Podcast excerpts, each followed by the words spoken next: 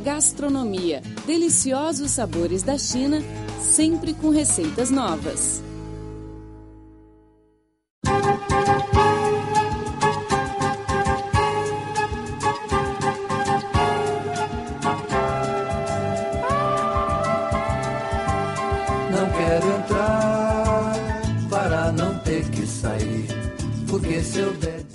Divulgar a cultura gastronômica do Brasil para os chineses, foi realizado em Beijing entre dia 16 e 25 de maio a segunda edição do Festival da Comida Brasileira, organizado pela Embaixada Brasileira. Durante os 10 dias, o pouco da cultura culinária brasileira foi apresentada ao público chinês na forma de pratos criativos a partir de comidas tradicionais de cada região do Brasil. O embaixador do Brasil na China, Valdemar Carneiro Leão, esteve presente na abertura do evento realizada no Village Café, no hotel Opposite House, em Sanlitun.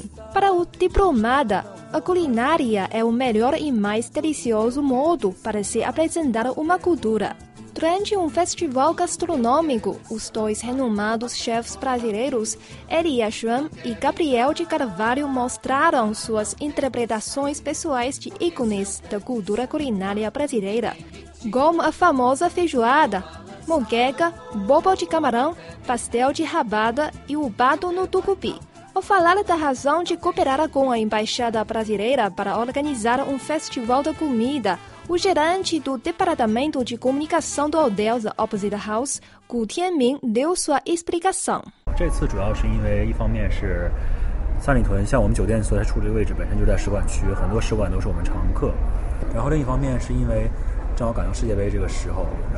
Há duas razões que cooperamos com a Embaixada do Brasil para organizar o segundo Festival da Comida Brasileira em Pequim. Primeiro, o nosso hotel está localizado perto da zona das embaixadas. Alguns diplomatas e turistas estrangeiros gostam de almoçar ou jantar no restaurante do hotel. Por outro lado, o Brasil vai sediar no próximo mês a Copa do Mundo, se tornando um foco de atenção. Aqui na China, as pessoas estão falando muito do Brasil e do futebol. Portanto, acho que agora é uma boa oportunidade para apresentar aos chineses a cultura gastronômica e os sabores deliciosos do Brasil. Durante o Festival da Comida foram servidos para os clientes diversas especialidades brasileiras. Depois de provar os pratos, Gu Tianming falou da sua opinião sobre a culinária brasileira. Ele disse.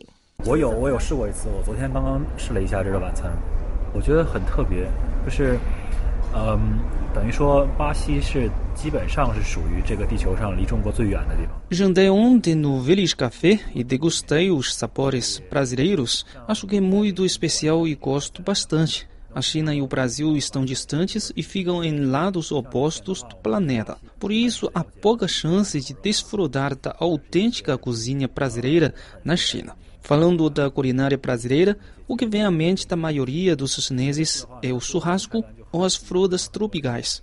Esta vez, os dois chefs brasileiros criaram um cardápio bem saboroso para o festival. Para agradar melhor ao paladar dos clientes chineses, eles também fizeram ajuste no uso dos ingredientes. Estou confiante de que as pessoas vão ter uma boa impressão sobre a comida brasileira depois de prová-la. Além de degustar os sabores deliciosos, o Festival da Comida também realizará um sorteio. Os dois vencedores podem ganhar ingressos da Copa do Mundo. Gu Tianming apresentou a situação da atividade. 对，这次也是感谢那个巴西大使馆还有英利能源，他们就是做了很多支持嘛。他们本本身英利是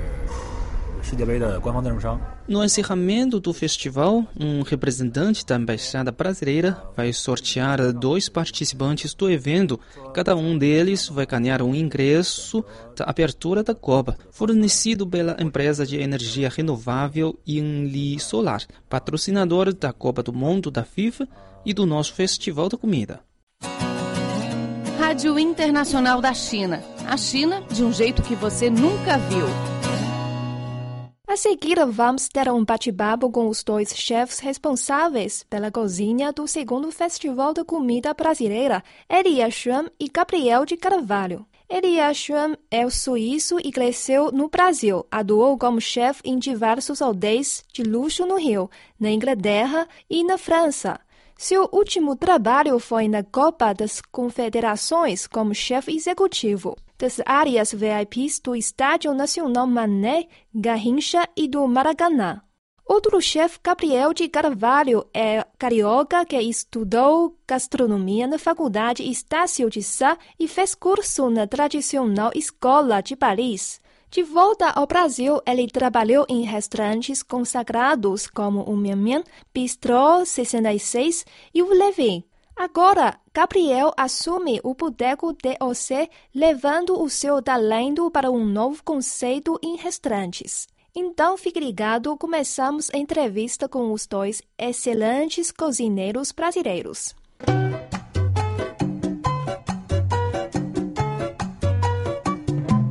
Caros ouvintes, começamos mais um programa chamado Gastronomia. Estamos aqui no hotel The Opposite House. The Opposite House. É, aqui em Saint Litour, né? Participando da semana é, Brazilian Festival Foods, que é uma Festival Brasileiro. é uma semana inteira, Elia, ou, ou, ou é mais de uma semana? Na verdade, são nove dias. São nove dias. Começou no último dia 17, na sexta-feira, com o coquetel de abertura que a gente fez para a embaixada, para os convidados da embaixada, para os convidados da patrocinadora, da principal patrocinadora do evento, que é a Ingli, e de outras empresas parceiras também, como a TAM, a Budweiser, a Miolho e a Velho Barreiro. É, a gente fez um coquetel para 300 pessoas, onde a gente mostrou um pouco dos canapés, do que seria servido. E o festival mesmo começou no sábado, no último sábado, que era dia 18, se eu não me engano, e vai durar até dia 25.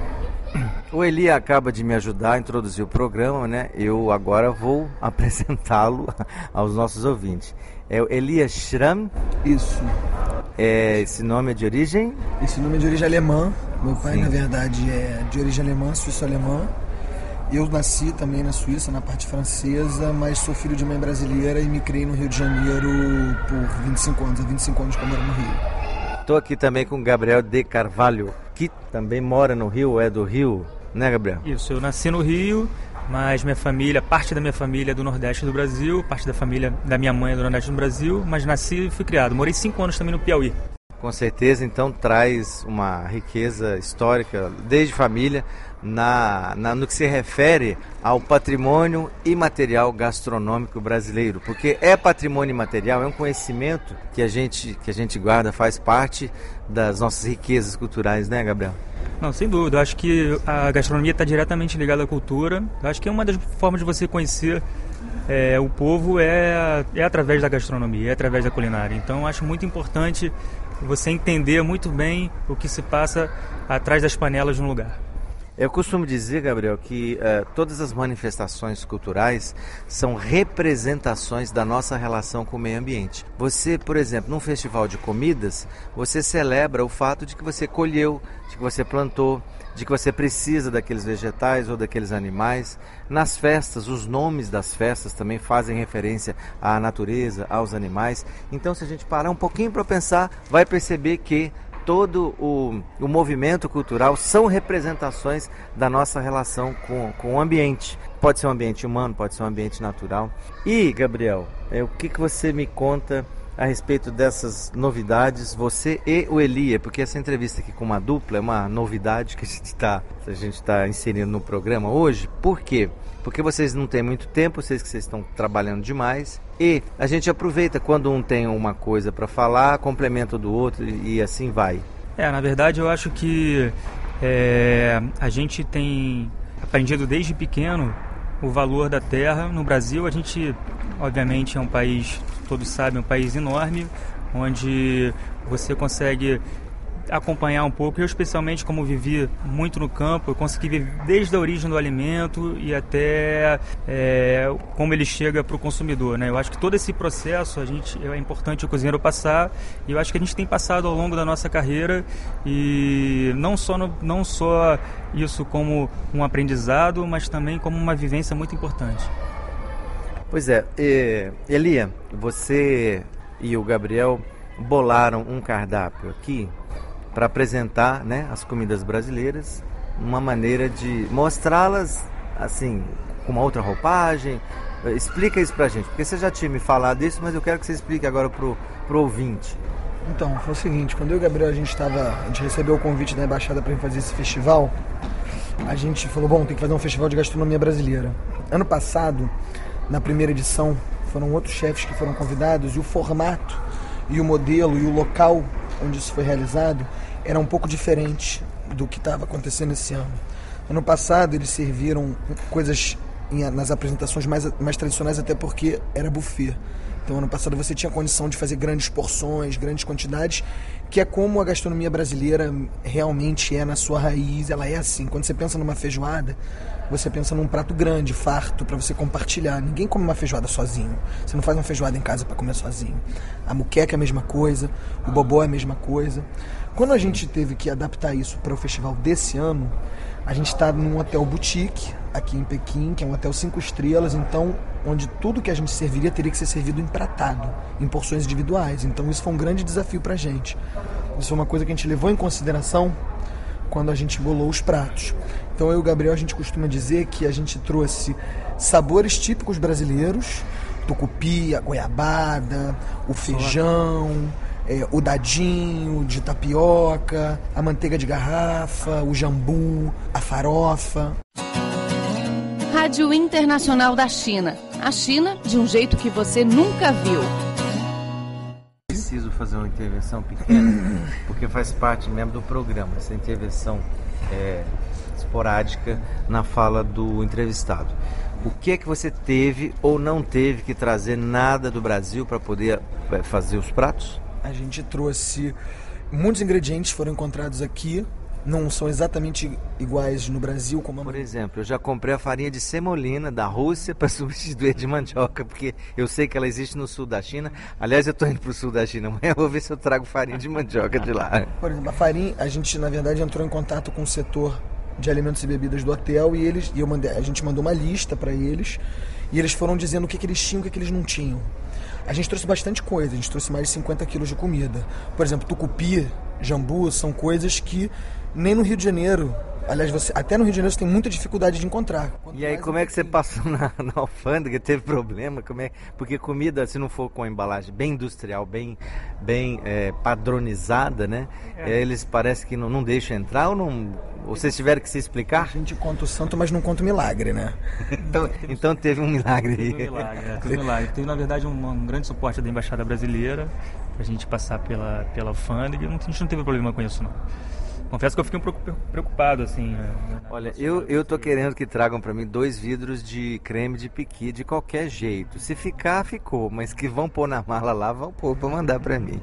Mas e aí, vocês, é, o que, que vocês tiveram que, que adaptar? Farinha, por exemplo, por tiveram? Por exemplo, o feijão preto daqui é um feijão, né? Aqui é o feijão de soja, é o soybeans, né? Como eles chamam aqui é menos preto do que o nosso, tanto que a cor do purê ela não tá tão preta como o feijão brasileiro. Ele é ligeiramente verde por dentro, então ele ficou com uma cor um pouco mais clara.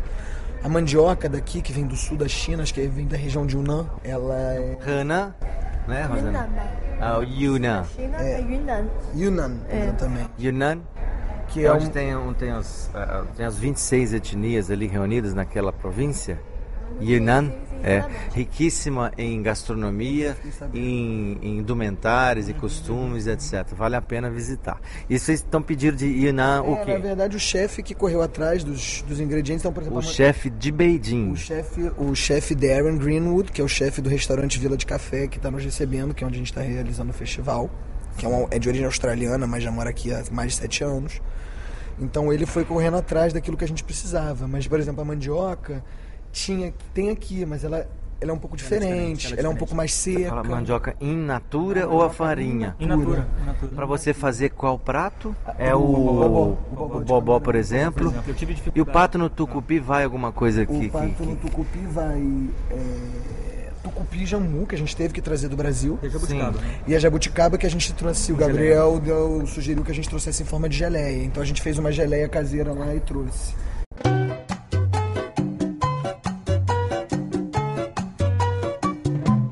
Bom, o nosso programa de hoje fica por aqui. Eu sou Rosana Zhao e muito obrigada pela sua companhia. Na próxima semana, continuamos a conversa com Elia Shen e Gabriel de Carvalho, chefes responsáveis pela cozinha do segundo Festival da Comida Brasileira em Beijing. Os dois cozinheiros brasileiros vão compartilhar conosco mais informações sobre os preparativos do evento. Não perca! Até lá! Tchau, tchau!